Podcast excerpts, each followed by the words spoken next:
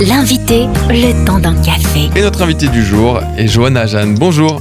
Bonjour. Vous êtes directrice générale de l'Envol, euh, qui accompagne depuis plus de 25 ans des enfants gravement malades et leurs familles à apprendre à vivre avec la maladie et bien plus. Et dimanche, c'était la journée mondiale de l'enfance. Alors, dites-nous un petit peu, euh, qu'est-ce que fait l'Envol et qui est l'Envol? Alors l'Envol, c'est une association reconnue d'utilité publique, donc comme vous l'avez dit, qui fête ses 25 ans cette année.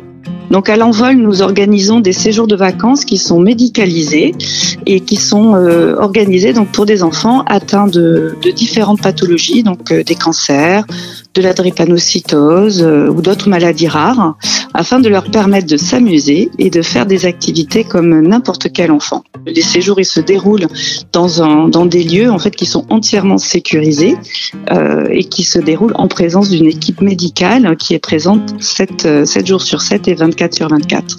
Et notre objectif, hein, c'est qu'ils réalisent, les enfants, qui sont capables de faire bien plus euh, qu'ils ne le pensaient avant d'arriver euh, sur notre séjour et qui repartent euh, après cette expérience plus forts et plus confiants pour se battre contre cette maladie. Et du coup, l'envol propose des ateliers, des sorties et des kits. Dites-nous en plus. Donc les ateliers à l'hôpital, euh, ce sont un programme pour aller à la rencontre des enfants donc qui sont à l'hôpital, qui sont hospitalisés et euh, donc euh, qui sont quand même amenés à s'ennuyer, à passer beaucoup de temps dans leur chambre sans avoir beaucoup de choses à faire.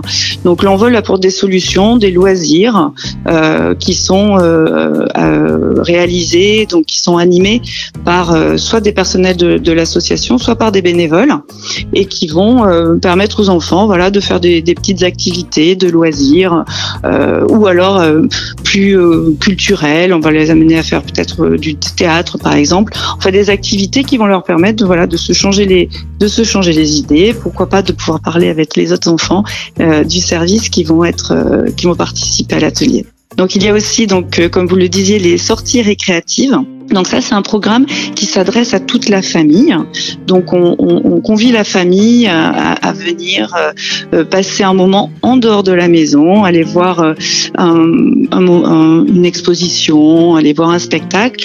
L'idée, c'est vraiment de sortir les familles de leur quotidien ensemble, de leur montrer qu'elles sont capables de passer euh, des bons moments, de ne pas penser à la maladie, de se rencontrer, d'échanger entre elles, pourquoi pas, sur leurs difficultés. Et puis nous aussi, ça nous permet de faire connaître connaissance avec elles et puis euh, potentiellement, pourquoi pas, euh, les encourager à, inscrire leur enfant sur un de nos séjours puisqu'il y a beaucoup d'enfants que l'on reçoit sur nos séjours qui n'ont jamais quitté leur euh, famille du fait de la maladie et des craintes que peuvent avoir les parents de confier un enfant malade sur un séjour de plusieurs jours.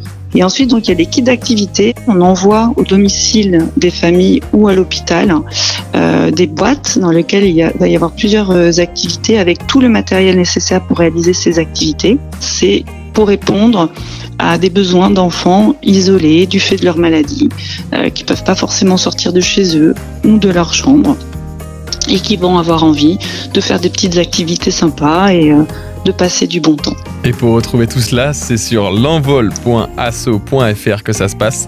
Merci Johanna Jeanne. Je vous en prie, merci. Retrouvez ce rendez-vous en replay sur farfm.com.